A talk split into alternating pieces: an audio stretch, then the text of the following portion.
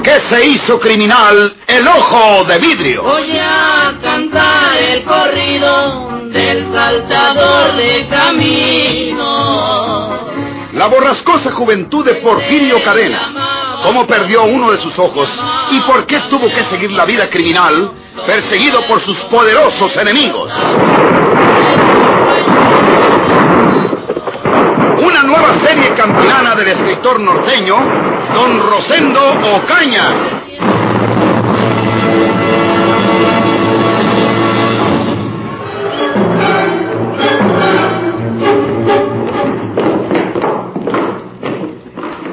Por aquí corrió. Por aquí se perdió ese asesino. No faltaba más sino que otra vez se nos escape de entre los dedos.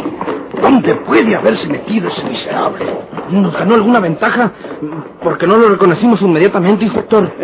¿Quién lo iba a reconocer? Yo hasta había olvidado que ese bandido acostumbra disfrazarse. Ah, y tenemos que tomar en cuenta otra cosa. Cuidado con eso. Ese hombre lleva un chaleco de mallas de acero para proteger el pecho. Hay que tirarle a la cabeza. O a las piernas para derribarlo, inspector. También, sí. Una vez en el suelo, es nuestro. Lo rematamos allí. Hemos cometido el error de dejar vivo a esa bestia. Desde la primera vez que lo tuvimos enfrente, debimos acribillarlo hasta dejarlo muerto. La sociedad lo reclama así. Esperaremos aquí. Yo nunca hubiera creído que era el mismo, el anciano que iba cojeando. Francamente, no lo creí hasta que lo vi abandonar la cojera y correr desaforadamente. Casi puedo decir lo mismo que usted, joven Bernal. Joven Bernal. ¿Quién será ese? ¿Será otro de los agentes? No, no le llamarían joven. ¿Será alguno de los vecinos de la privada? ¿Será el que llamó a la policía? ¿Por qué me buscaron aquí en la terminal de los autobuses de Buenavista? ¿Les avisaría Elena Manzano? Solo ella sabe que me lo dijo al referirse a su hermano Javier. Es lamentable, es lamentable tener que reconocerlo, pero ya se nos fue ese asesino. Como dices tú, Ernesto, nos tomó ventaja al no reconocerlo inmediatamente. Sin embargo, por último, vamos registrando todos estos rincones oscuros de la terminal, desparramándolos un poquito, señores. Chihuahua. Vienen para acá. Eh, Está muy oscuro. Estoy protegido por estas cajas enormes, pero pueden hallarme. Aquí vienen, aquí vienen. Usted lo vio cuando salió de la privada, ¿verdad, joven Bernal? Sí, señor. Lo reconoció María del Carmen, mi novia. Ah, este muchacho es el novio de Carmela, la amiga y vecina de Elena. Ella fue la que lo reconoció y me indicó que lo siguiera mientras ella iba a ver si le había hecho algún daño a Elena Manzano. Porque lo vimos salir de su departamento. Lástima que no hayan podido darnos el pitazo cuando ese bandido estaba dentro de ese departamento. Lo hubiéramos cogido en la ratonera. Nada le puede ir, Ernesto. Nada, inspector. Al llegar a la ribera de San Cosme, él detuvo un libre y subió en él. Yo aproveché otro que pasó enseguida y le ordené que no perdiera de vista al otro que iba delante de nosotros. Lo seguimos hasta aquí en la terminal de autobuses. Telefoné a ustedes de la caseta destinada al público. Hubiera sido mejor asaltar el departamento de baños tan pronto como llegamos y que él estaba todavía allí dentro. Lo pensé, pero tuve el temor de que nos matara alguna gente. Es un asesino que sabe disparar sin compasión. Eh, ¿Qué fue eso, Ernesto? Voy a ver, inspector. Por aquí se oyó sonar algo. Claro que puede ser un gato. Voy a ver. Por aquí fue. Aquí se oyó caer algo. Este policía va a encontrarme. Se cayó esa tabla y hizo ruido.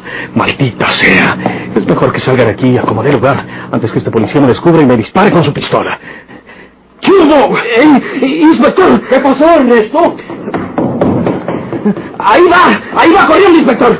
¡Sobre él! ¡Sobre él! ¡Tírele! ¡Tírele la cabeza o las piernas! ¡Tírele!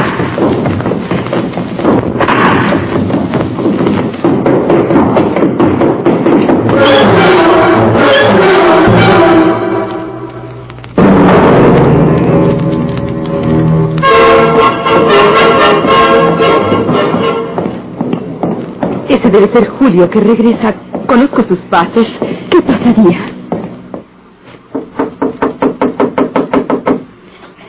¿Qué te dije? ¿Eres tú, Julio? Sí. Abre. pasó? Nada. Se escapó otra vez. ¿Escapó? ¿Entonces lo encontró la policía? Sí. Buenas noches, Elena. Buenas noches, Julio. ¿Qué sucedió? Lo pude seguir hasta la terminal de autobuses de Buenavista. Los que van a Veracruz. Y cuando vi que se metió en el departamento de baños, fui a la caseta de teléfonos y me comuniqué con la policía. Enseguida llegaron el inspector Riverol y algunos agentes en una patrulla, y todos estuvieron vigilando la salida del departamento de baños. Pero solo salían otras personas. Entre ellos un anciano que cojeaba, pero yo me fijé que ese anciano llevaba una chaqueta idéntica a la que portaba Porfirio Cadena, y se lo dije al inspector. Entonces, uno de los agentes dijo que Porfirio Cadena acostumbraba a disfrazarse de anciano, y el inspector dispuso que lo persiguiésemos. Inmediatamente su a cojera y echó a correr, bueno y sano, empuñando una pistola y disparando hacia nosotros. Dios santo, es un hombre terrible. Se escondió allí mismo, entre las bodegas de la terminal, y cuando creíamos que ya no lo veríamos, salió corriendo de entre unas grandes cajas de madera.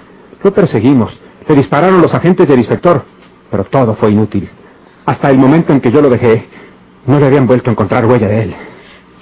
Yo le digo a Elena que hizo mal en darle a ese hombre tantos detalles de su hermano Javier. Fíjate cómo va resultando lo que yo te dije, Elena. Sí. ¿Por qué se fue de aquí a la terminal de autobuses de Buenavista? No puede ser por otra razón que por encontrarse con tu hermano. De buena suerte no lo conoce, ¿verdad? Puede que... Ay. Como quiera que sea. No creo que Porfirio Cadena vuelva por la terminal de Buenavista. El inspector dejó a dos agentes vigilando ese lugar. ¿Iba a llegar hoy su hermano Javier, Elena? Yo creo, pero no estoy segura. Lo estoy esperando desde anoche. Nunca se tarda tanto. Por eso creo que venga hoy. Casi siempre regresa por la noche para aprovechar el día en sus clientes foráneos, pero vuelve temprano como para la hora de la cena, en el autobús de las ocho y media, y para las nueve está cenando y charlando conmigo. ¿Qué hora es? Las diez veinte. Menos mal. Entonces, ¿es probable que Javier no se haya venido de Jalapa hoy? Usted lo hubiera visto en la terminal, Julio. Sí. Y si hubiera llegado y no nos hubiésemos dado cuenta, ya estuviera aquí. ¿Es cierto? Elena, ¿le dijo usted a Porfirio Cadena que su hermano lleva con él alguna cantidad fuerte de efectivo? ¿Por cobros o algo así? No. Además, no es así. Javier no hace cobros ningunos. Y lo que lleva consigo es solo lo que trae en su cartera para los gastos. Yo misma con frecuencia reviso su cartera, que es un regalo mío, en su cumpleaños el año pasado. Es una cartera que tiene grabada en una de las caras la piedra del sol y en la otra una de las pirámides de Chichen Itza. Tú no sabes una cosa, Julio. La intención de ese hombre al dirigirse a la terminal de autobuses de Buenavista para esperar a Javier no es robarle su dinero. Es que a Elena le gusta el bandido. Pero ella le dijo que Javier no consentiría nunca que mantuviera relaciones con un hombre como él, ¿comprendes? Sí. Ay, ser mi hermano Javier. Mm, bueno. Qué bien lo hizo usted, Elena, ¿verdad? ¿Qué? ¿Por qué me denunció a la policía? No. ¿Quién es? ¿Quién es?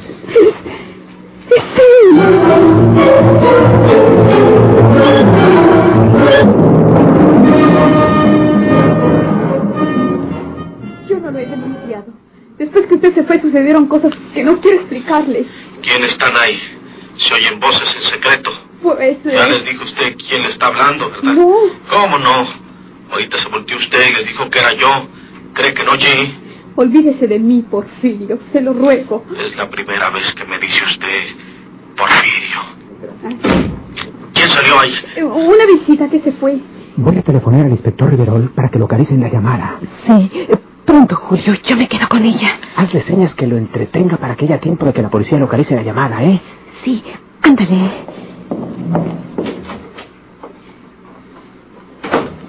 Ese es su nombre. No existe otra razón para que lo pronuncie. Le ruego a usted que no conserve ni el más leve recuerdo de mí. Elena. Solo una cosa quiero preguntarle. ¿Por qué fue usted a la terminal de los autobuses de Buenavista? ¿Iba en busca de mi hermano Javier? Sí, quería conocerlo. Me tenía el retrato que vi en su casa, pero no se pudo, porque la policía me cayó y apenas tuve tiempo de huir. Deje en paz a mi hermano también. Yo hago todo lo que usted quiera, Elenita. Pero por favor, por lo que más quiera en el mundo, diga otra vez mi nombre. No. Dígalo. ¿Para dígalo. qué? Dígalo, por favor, dígalo, Elenita. Porfirio. Gracias. Gracias, Elenita chula. Ahora temor que le infunde lo que soy.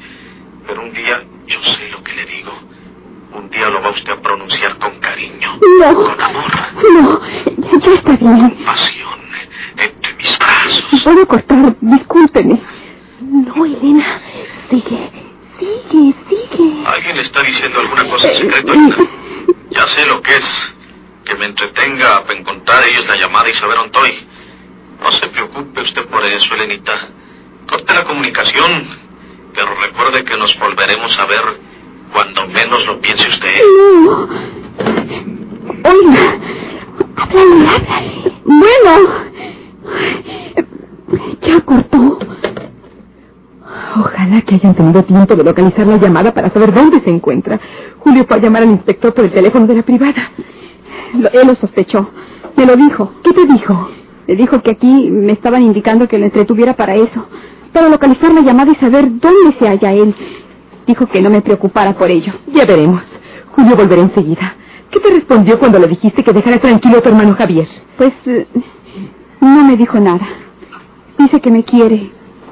Es verdad lo que nosotros creíamos. Está enamorado de mí. ¡Qué horror! ¿Ese hombre? ¿Y no te extrañaste sin reconocerlo, Elena? Al menos ya sé que no le hará el menor daño a mi hermano Javier y tampoco me causará un daño a mí, puesto que me quiere. Al ser que se quiere, no se le hace daño. No quiero espantarte, pero a Victoria también la quería ese hombre. Ya sabes la historia. La conoció en la clínica del doctor Biguri, luego la visitaba en su departamento y tanto la quería que primero la espantó dejándole el beliz macabro y luego la estranguló. Cuidado con las expansiones afectuosas de ese enamorado ojo de vidrio, Elena. Espero no volver a verlo. Ahí viene ya Julio. A ver qué dice.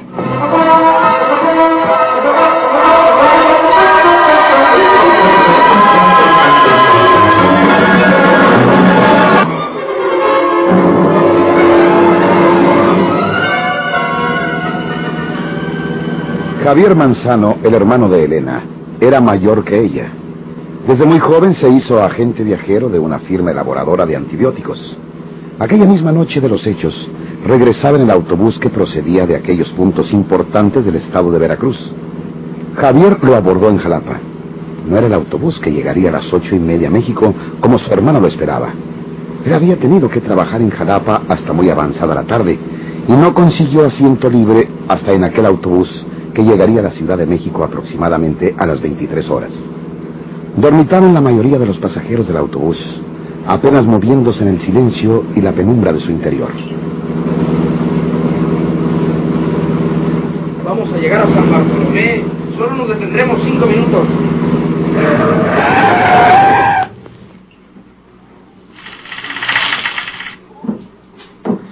No llevo ningún asiento libre, señor. Eh, me conformo con un intermedio. Al cabo ya falta poco para llegar a México. Está bien. Deme unos 50. Le, le voy a dar su boleto. Aquí tiene. Muy bien. Tome el intermedio que le agrade. Eh, gracias. Nos vamos, señores. Siguiente estación, Ciudad de México.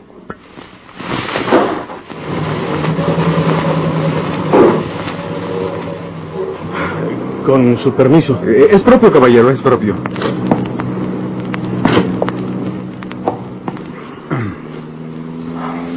¿El señor Arias? ¿Eh? ¿No es usted el señor Arias? Pa- parece que quiero conocerlo. no, no, no, caballero. Eh, yo no soy ese señor Arias que usted supone. Eh, yo tengo un nombre más dulce. Eh, yo soy Manzano. Javier Manzano para servir a usted. Gracias. Eh, Usted perdone la... No, no, no, no, no se inquiete usted por ello, caballero. No faltaba más.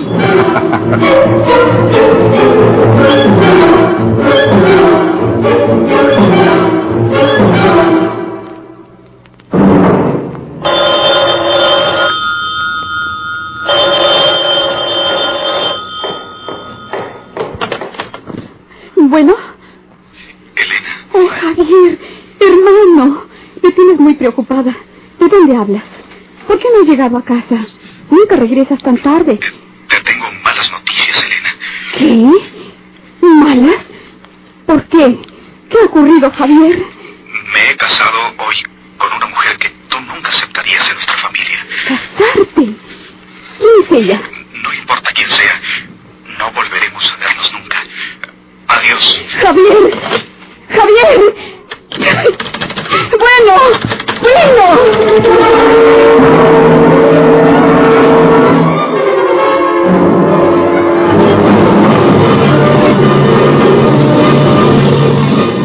¿Por qué se hizo criminal el ojo de vidrio?